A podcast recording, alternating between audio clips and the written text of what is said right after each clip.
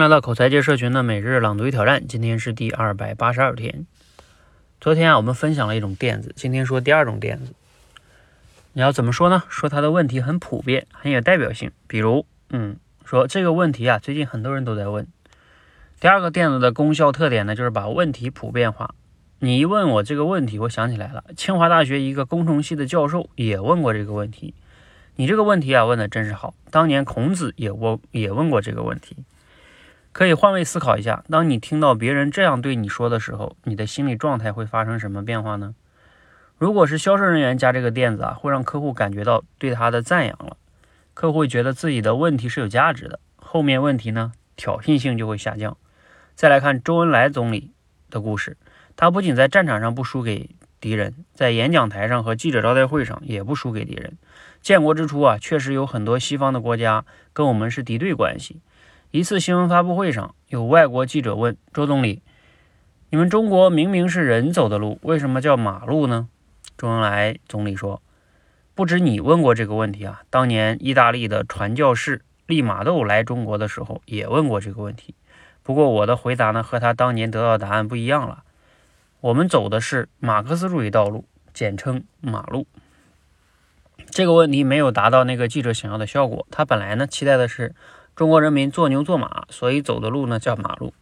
没想到周周总理呢加了一个垫子，不止你问过这个问题，当年意大利的啊利玛窦来中国时也问过，不卑不亢，一句话把记者顶了回去。好，内容来自于孙老师的说话的力量哈，你听了今天的内容有哪些感想哈？这个垫子是不是比较有用哈？啊，这个垫子听起来还是挺好的一种方法。嗯，我们有时候面对别人的一些质疑啊，尤其像做销售的，有时候客户会提出这个问题啊，比如说你们这个有没有效果呀？啊，等等等等的。嗯，那你可以去回答这种问题哈。不过呢，在这里我说一下，因为我们以前做销售的时候啊，就是面对客户提出一些疑义的时候，有时候还不能把这个问题普遍化。嗯，你比如说，举个例子哈，像，有假如说问你们这个产品有没有效果，你可能普遍化还行。呃，但有的人说，哎，我们这交了钱，会不会明天你们就找不着你们了？你看这个，你你你要是说啊，你问这个问题挺普遍的，很多人都这么问。嗯，其实呢，还有一种，我们以前呢，就是教教的话术中，还有一种逻辑是不要普遍化，而是把它个性化，就说。哦，你问这个问题呢，最近还真的挺少来问了，因为你看，我们会说，因为嗯，现在互联网都已经很普遍了呀，或者说等等等等，在家网上支付已经很普遍了呀，对吧？啊，在线学习也很方便了呀，啊，然后就让他觉得说，哦，现在大家都不担心这个问题了，嗯，那我也没有必要担心了，嗯，如果你跟他说啊，这个问题很普遍，大家都在问，那证明好像大家都在关心这个问题，嗯。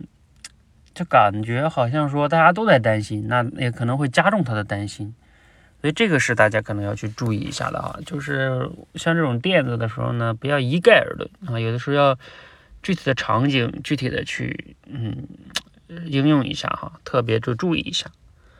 好，我们今天简单聊到这里哈，希望这个垫子哈你可以学会把问题普遍化。欢迎和我们一起每日朗读与挑战，持续的输入、思考、输出，口才会更好。